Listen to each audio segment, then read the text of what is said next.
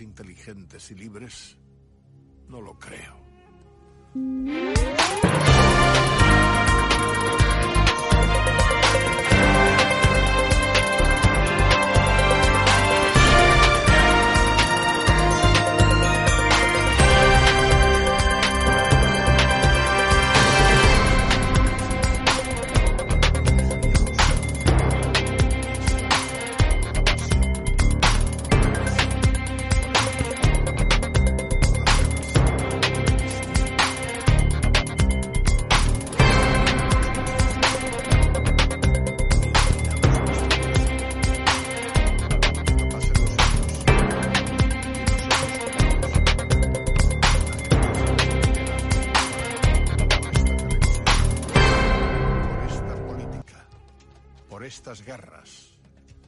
Por estas corrupciones,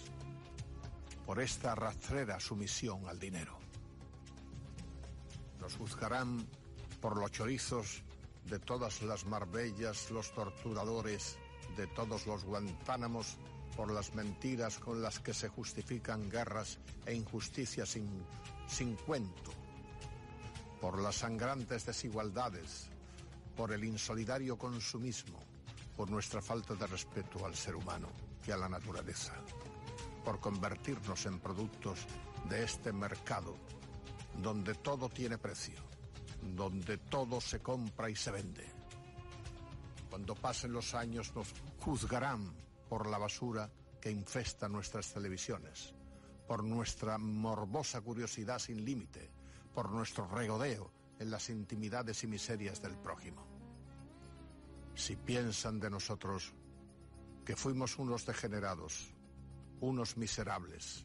unos ladrones, unos mentirosos,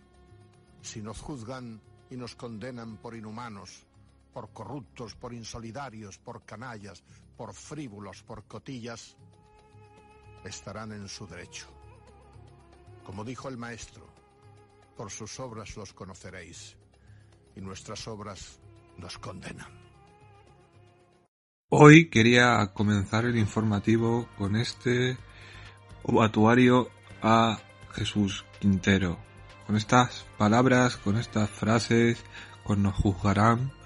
que la verdad ha muerto en el día de ayer una de las personas más importantes durante años de, de lo que ha sido la radio y la televisión Murió con 82 años en una residencia, Nuestra Señora de los Remedios, y solo nos queda pues darle este sencillo homenaje para un hombre que, lo hizo todo, lo hizo todo con esa voz potente que tenía. Empezó en los años 60, dio el salto a Radio Nacional de España, donde se puso al frente de Estudio 15, 18, El hombre de la roulotte, más tarde El loco de la colina, emitido entre el 80 y el 82, volvió a la radio, a la cadena SER hasta el 86 y lo llevó a escucharse en varios países latinoamericanos como Argentina, Uruguay, donde también se consolidó como una de las grandes voces de la historia. Tras una breve pausa voluntaria, su trayectoria profesional en el 88 arrancó con El perro verde en la primera y en 1990 con Que sabe nadie. Estuvo en Antena 3, 13 de noche, La boca del lobo, Cuerda de presos o El vagabundo. Luego cambió de cadena y estuvo en Ratones Colorados en Canal Sur, donde apareció personajes variopintos porque era una persona que no solo le daba voz a gente conocida o gente muy reconocida, le daba voz a cualquier persona que tuviera enfrente y tuviera algo que decir. Y eso es, aparte de su espontaneidad y de su forma de decir las cosas, es algo que amamos las personas que estamos en la radio. Descansa en paz Jesús Quintero y nosotros comenzamos los informativos.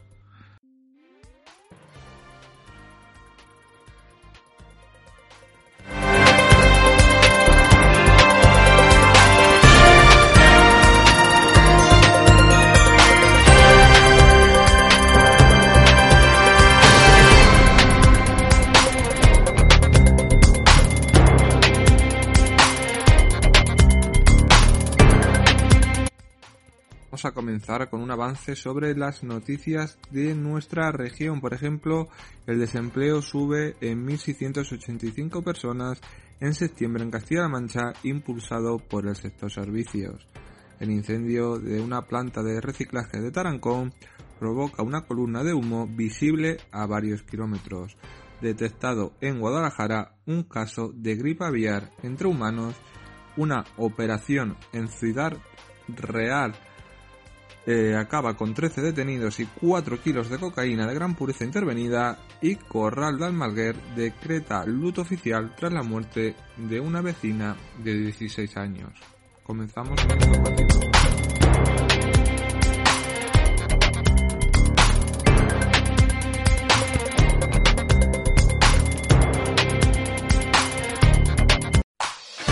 Servicios informativos.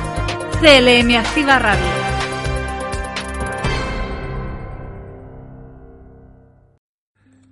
En las noticias de la región, la directora general de Formación Profesional por el Empleo, Marta Roldán, ha afirmado en las segundas jornadas regionales del programa Acredita que se celebran en Albacete que el primer procedimiento de esta cualificación tenía 134 cualificaciones, lo solicitaron 5.823 personas y el 90% ya ha pasado la primera fase del asesoramiento y ahora pasamos a la evaluación. Por eso hemos organizado estas jornadas con respecto a esta segunda fase. Roldán ha avanzado, este procedimiento quedará finalizado en diciembre y de 15.000 a 20.000 cualificaciones profesionales quedarán. También Maite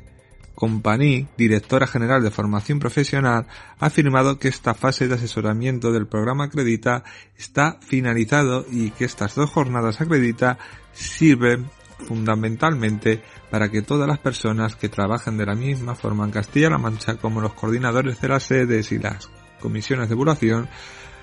vayan lo mejor posible. Las escuchamos y para intentar acabar el procedimiento que sacamos el 21 de febrero del año 2021, eh, que era un procedimiento estanco en el sentido de que solamente habríamos 134 cualificaciones, que ya eran muchas para las 20 que sacábamos habitualmente. De ese procedimiento que tenemos, eh, lo solicitaron 5.823 personas, aproximadamente ya el 90%, quitando las personas que han sido desestimadas, eh, el 90% ya ha pasado la primera fase, que es la fase del asesoramiento y ahora vamos a la segunda, que es la fase de evaluación. Claro, armonizar que todos los centros eh, educativos, que todas las comisiones de evaluación a nivel eh, regional trabajen de la misma manera es complicado, por eso organizamos estas jornadas. Pero lo interesante es que ese procedimiento va a quedar acabado antes de diciembre y aproximadamente serán unas de 15.000 a 20.000 cualificaciones profesionales las que queden ya constatadas y certificadas. Nos está costando un año prácticamente, pero vamos muy bien. Ya prácticamente el asesoramiento está finalizado. Las jornadas de hoy es para hacer, para que todo el mundo trabaje de la misma manera, eh, las comisiones de evaluación, los coordinadores de las sedes, y bueno, pues poner un poco también en común todos los inconvenientes para ir solucionando, que es lo que se trata. Tenemos 33, no, 3.000 personas que se han presentado, que está muy bien, aunque seguiremos avanzando porque tenemos que conseguir muchas más, porque en esta región tenemos mucha gente que tiene competencias profesionales pero no las tiene acreditadas. El consejero de Agricultura, Agua y Desarrollo Rural Martínez Arroyo ha afirmado hoy en el gimnasio El Bienestar Animal de la Sociedad Europea que se celebró en Talavera de la Reina hasta mañana que organiza por la Consejería de la Fundación Talavera Ferial que el Gobierno de Castilla-La Mancha va a sacar una línea específica de ayudas dentro de las mejoras de explotaciones incorporando la avicultura de puesta para que las granjas avícolas se puedan adaptar a lo que la sociedad demanda y es que las gallinas están fuera de las jaulas. También Martínez Arroyo se comprometió dentro de la apuesta del gobierno regional que a partir de 2023, cuando entra en vigor el nuevo programa de desarrollo rural, haya una línea de financiación con una dotación de 18 millones de euros para atender las necesidades del ovino y caprino y en extensivo a la perspectiva del bienestar animal. Los escuchamos.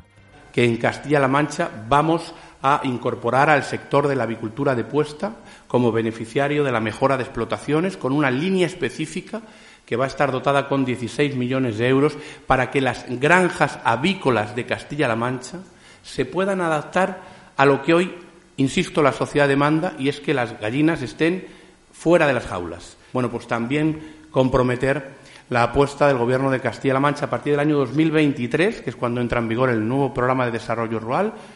para que haya una línea de financiación que ya está prevista en el Plan Estratégico Nacional y que estamos desarrollando, dotada con 18 eh, millones de euros para atender también las necesidades del ovino y el caprino en extensivo en eh, la perspectiva del bienestar animal.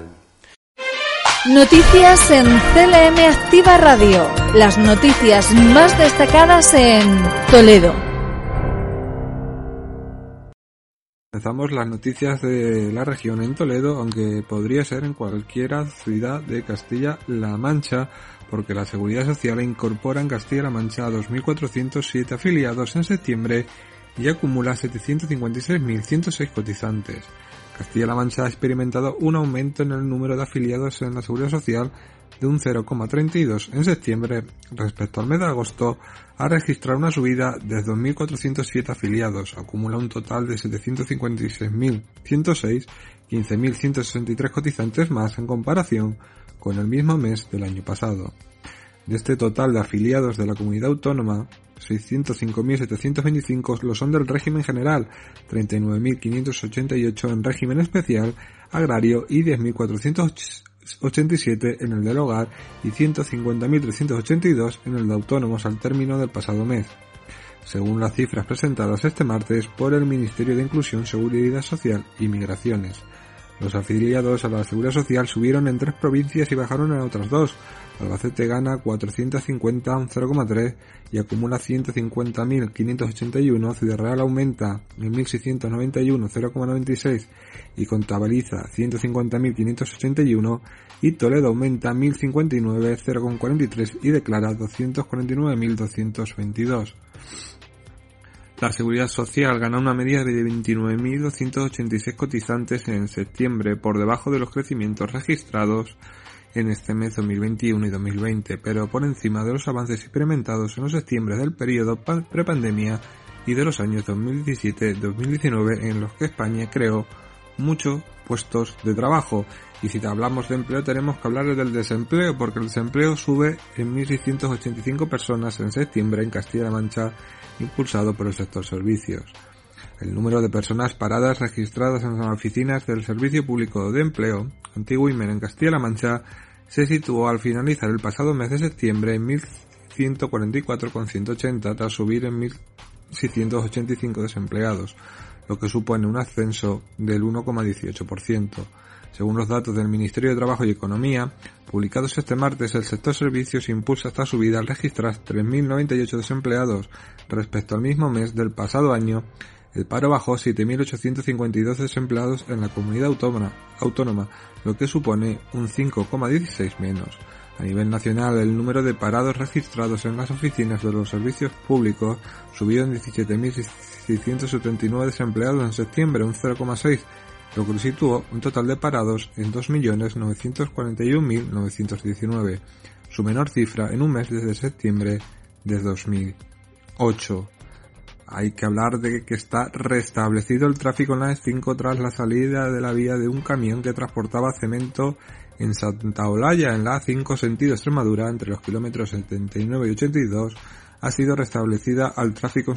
en su totalidad después de haber sido cortado este tramo al tráfico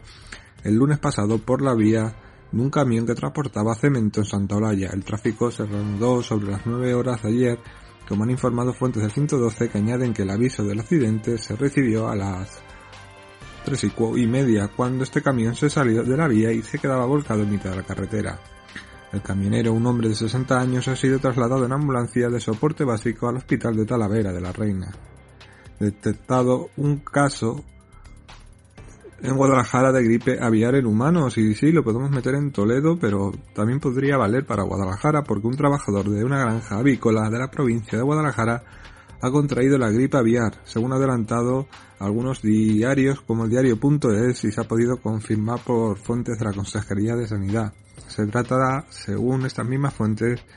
de una persona que trabaja en la misma finca donde se sacrificaron decenas de miles de gallinas por un foco de gripe aviar a principios de septiembre. En este sentido, desde la Consejería de Sanidad indican que podría ser el primer caso de gripe aviar de un hombre detectado en España. El trabajador comenzó con síntomas y dio positivo en la analítica, aunque ya está recuperado y no ha precisado ingreso hospitalario. Y con esto terminamos las noticias de Toledo y nos vamos corriendo con las de Ciudad Real. Noticias en CLM Activa Radio. Las noticias más destacadas en Ciudad Real. En Ciudad Real comenzamos con una escultura del artista ciudadraleño Juan Satuario Santos que se homenajea en la profesión de la enfermera en Castilla-La Mancha. La Junta de Gobierno del Colegio Oficial de Enfermería de Ciudad Real de septiembre aprobó por una unanimidad encargar el proyecto de realización de una obra escultora de homenaje a la profesión enfermera al artista Juan Satuario Santos, también enfermero de profesión, quien manifiesta sentirse muy emocionado por el encargo. Manos que cuidan, este es el título del proyecto que se convertirá en la primera obra de arte que rendirá homenaje al trabajo de las enfermeras y enfermeros de Castilla-La Mancha, región que según lamentan desde el Colegio Oficial de Ciudad Real, a día de hoy no cuenta con ningún monumento conmemorativo. Juan Satuario Santos es un joven artista plástico polifacético que ha asumido con un ilusionante reto personal el encargo de la Junta del Gobierno del Colegio de firmar la primera pieza escultórica que reconocerá el esfuerzo de toda la profesión enfermera por prestar cuidados de excelencia las 24 horas del día a los pacientes desde que nacen a lo largo de toda su vida. El colegio está preparando un evento para inaugurar la nueva plaza dedicada a la profesión enfermera, donde irá ubicada la nueva escultura homenaje justo enfrente de la actual sede del Colegio de Enfermería de Ciudad Real, y también tenemos que destacar una noticia que ha sido impactante. El delegado de gobierno de Castilla-La Mancha, Francisco Tierra Seca, ha avanzado que el resultado de una operación policial que tras siete meses de trabajo se ha saldado con 13 detenidos, 4 kilos de cocaína de gran pureza y una organización criminal desmantelada. En rueda de prensa para explicar la operación Nobel 2, ha considerado que se trata de una operación de las más importantes tanto en la provincia como en toda la región, ya que consiste en la desarticulación de un grupo criminal organizado que traficaba con cocaína. Según ha dicho, ha, tenido mucha complejidad para la detención de un total de 13 personas, ya que el objetivo ha sido en todo momento conseguir desmantelar la organización criminal. Además, ha sido un total de 8 registros domiciliarios para incautar 4 kilos de cocaína de alta pureza que una vez adulterada hubiera aumentado aún más su peso, además de 5 vehículos adaptados para poder distribuir la droga. Igualmente la operación ha servido para desmantelar una red de viviendas y trasteros que servían para la distribución de droga. Siete meses de intenso trabajo según Tierra Seca que han agradecido que la colaboración ciudadana como clave para conseguir desarticular esta banda. Noticias destacadas de la región.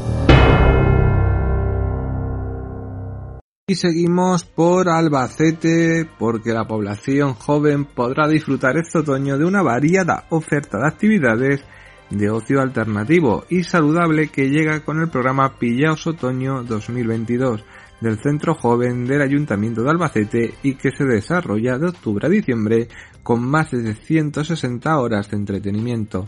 El programa Pillaos Otoño 2022 integra actividades lúdicas de formación y participación a disfrutar durante el último trimestre del año, permitiendo ofertar alternativas que aumentan las horas de ocupación de los jóvenes en actividades de ocio saludable, ha reflejado el concejal de atención a las personas Juan y García, añadiendo que con estas actividades se fomentan ámbitos como las relaciones interpersonales entre participantes o la integración de jóvenes con necesidades específicas.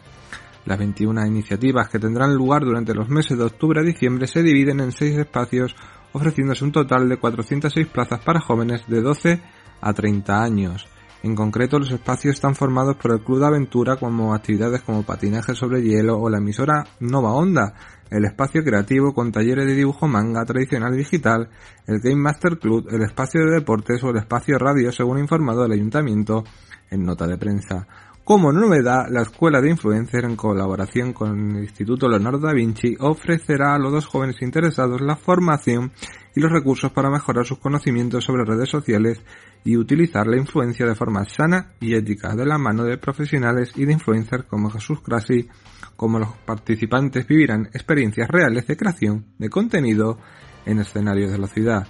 Es el marco de esta escuela, la concejala ha subrayado que la psicología del centro joven ofrecerá información sobre la adicción a las redes sociales.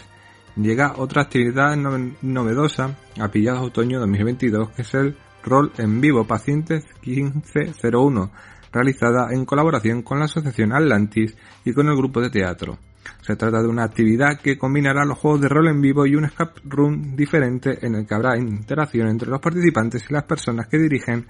esta experiencia de realidad inversa.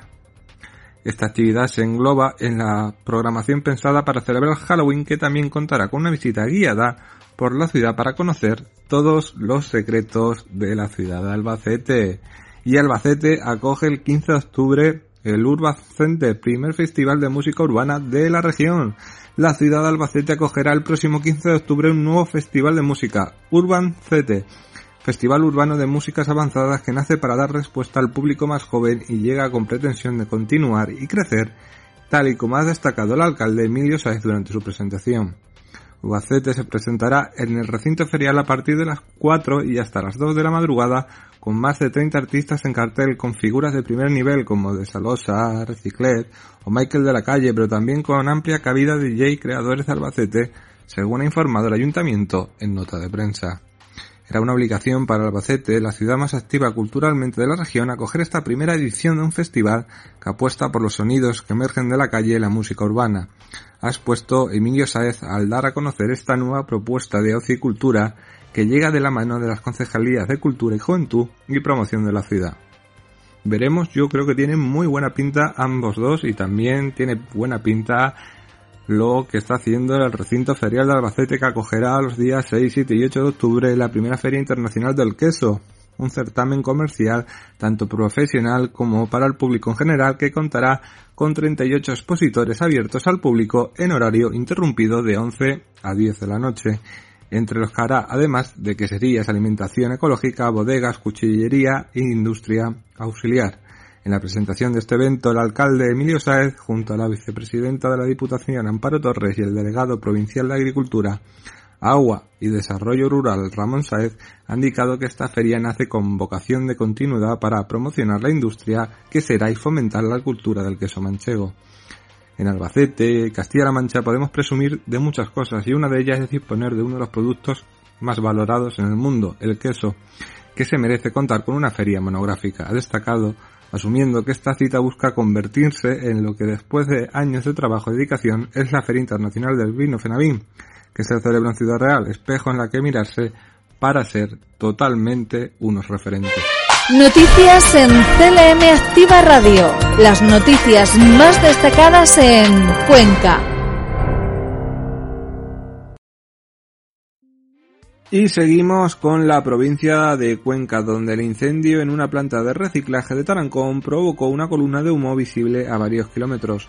Bomberos de Tarancón se encontraron trabajando en labores de extinción en un aparatoso incendio en una planta de reciclaje ubicada en el polígono industrial de Sede de los Pastores, fuego que se iniciaba a las 3 y 28 horas de la madrugada, según el 112, y en estos momentos los trabajos se centran en perimetrar el fuego en un descampado adyacente a la planta de reciclaje desde donde se ha retirado material que no había ardido. Al lugar de los hechos ha acudido bomberos de Tarancón, bomberos forestales, guardia civil, policía local y una ambulancia de soporte vital básico en modo preventivo. Por el momento no existe riesgo ninguno para la población. Y hay que hablar también de Segóbriga. El Parque Arqueológico de Segóbriga, dependiente de la Diputación de Cuenca, ha registrado en estos primeros nueve meses del año un total de 44.077 visitas. Esto supone estar prácticamente igual que en el año 2019 y muy por encima de la media de los últimos 10 años. Entre los meses de julio, agosto y septiembre se han registrado un total de 13.603 visitas y la cifra más alta en los últimos 5 años durante la época estival ha informado a la Diputación en nota de prensa. El diputado de Patrimonio Miguel Ángel Valero está muy satisfecho de que este recurso turístico y patrimonial comience a mejorar las cifras de visitas con el objetivo de ser resolutivo y revulsivo económico para la comarca y la provincia. En este sentido, considera que mejoras como la realidad virtual o las obras de rehabilitación del foro y el anfiteatro por valor de 280.000 euros que van a comenzar en las próximas semanas van a renovar el interés del público en este yacimiento. Valero además está convencido que no es casualidad que el mejor verano en número de visitantes coincida con la puesta en marcha del programa Actuamos en Patrimonio, ya que Segóbriga ha sido el principal escenario y muchas de las personas que han acudido a los conciertos han aprovechado para hacer una visita al parque previamente. El diputado está satisfecho con estas cifras porque corroboran que se está haciendo las cosas bien, pero es ambicioso y aseverado que están trabajando para llegar a los 70.000 visitantes que consiguió atraer el parque durante los años 2003 y 2008 y para ello todavía queda época otoñal donde echaremos el resto para tener un buen dato a final de año. El diputado de patrimonio está convencido de esta potencialidad que tiene este recurso debido a que se encuentra a escasos kilómetros de la A3, una vía de comunicación que tiene millones de viajeros todos los años. Y para terminar con Cuenca, la Diputación rehabilitará la trinchera X, Y, Z de la Guerra Civil a su paso por Santa Cruz de Moya. La Diputación de Cuenca va a llevar a cabo una inversión de 70.000 euros para rehabilitar la trinchera XYZ llevada a cabo durante la Guerra Civil dentro del municipio conquense de Santa Cruz de Moya.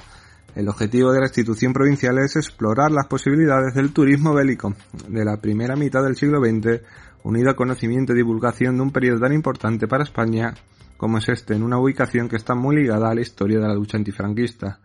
El diputado de matrimonio Miguel Ángel Valero ha participado en la entrega de la tercera edición de los premios Pedro Peinado sobre memoria histórica guerrillera y rural que han supuesto el cierre de la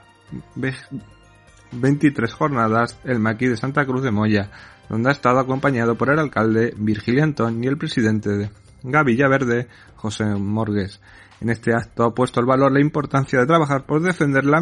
memoria democrática y ofrecer la luz a través del trabajo de los historiadores de las realidades sociales que vivió España durante el siglo XX a causa de la dictadura franquista, según ha informado la Diputación en nota de prensa. Desde la Diputación de Cuenca se apoya el trabajo que hace Gavillas Verde y ahora se va a actuar en la línea XYZ, una trinchera construida por el bando republicano durante el año 1938 y que sirvió como última defensa de Valencia frente a las tropas nacionales. Además, ha recordado de dónde viene este nombre que, hace referencia a las últimas letras del abecedario haciendo un símil de que detrás de ellas no hay nada más. Noticias en CLM Activa Radio. Las noticias más destacadas en Guadalajara. Y para terminar el repaso de la región nos vamos hacia Guadalajara, porque el alcalde de Guadalajara, Alberto Rojo, ha dado la bienvenida a los 19 nuevos policías locales que desde el 3 de octubre se incorporan de forma oficial al cuerpo de la capital, plantilla con la que la ciudad ya suma 117 agentes. En este contexto, el regidor ha anunciado seis nuevas incorporaciones para el próximo año. Lo ha hecho durante la festividad de Los Ángeles Custodios, acto en que ha resaltado que si al inicio del mandato el número de agentes del cuerpo era de 102 policías, la cifra se eleva desde este mismo lunes hasta los 117 después de que en los últimos tres años se hayan jubilado un total de 34. Ha aprovechado igualmente para dar las gracias a todos, a todos por el esfuerzo realizado durante las ferias y fiestas que se acaban de celebrar, que no han habido duda de que han sido las ferias de la tranquilidad y eso ha sido gracias a todos vosotros. El alcalde ha agradecido también al cuerpo policial la labor realizada de manera especial a los que ahora inician su nueva etapa de jubilación y a quienes han destacado por algún mérito concreto en el último año. También ha dado la bienvenida oficial a los nuevos funcionarios de carrera que se incorporarán al cuerpo de tomas de posesión que son fruto del esfuerzo que el gobierno municipal está realizando para que el cuerpo policial no solo cuente con cada vez más agentes después de una sangría de jubilaciones que ciertamente se podrían haber previsto mejor, sino para que también con mejores medios. Necesitamos un cuerpo con el personal suficiente y hoy podemos decir que contamos con más policías que al inicio del mandato. Ha admitido Rojo para quien no solo es bueno esta noticia, es también contar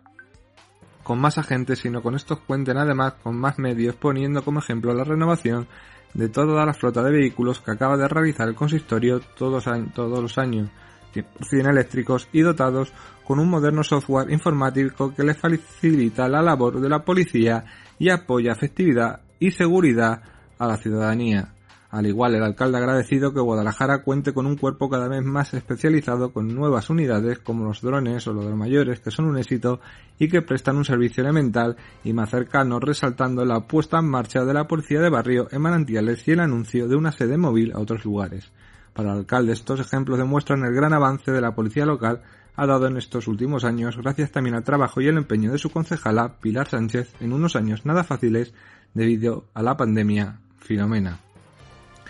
Y también, ya para finalizar, hay que decir que atienden a dos personas en el incendio de una vivienda en Villena que afectó a varias parcelas. Dos personas, un hombre de 70 años y una mujer de 67, han tenido que ser atendidas in situ a consecuencia de un incendio que se originó en el jardín de una vivienda en la localidad de Villena, Guadalajara. El fuego afectó a la vivienda y a los jardines de otras cuatro parcelas cercanas y el Servicio de Atención de Urgencias de la región ha recibido el aviso pasada a las 4 horas de la tarde de este domingo. Una de las personas atendidas presentaba quemaduras provocadas por la explosión de una bombona de butano y la otra fue atendida por un ataque de ansiedad. Ambas fueron atendidas por una ambulancia de urgencia normal y no requirieron traslado a centro sanitario.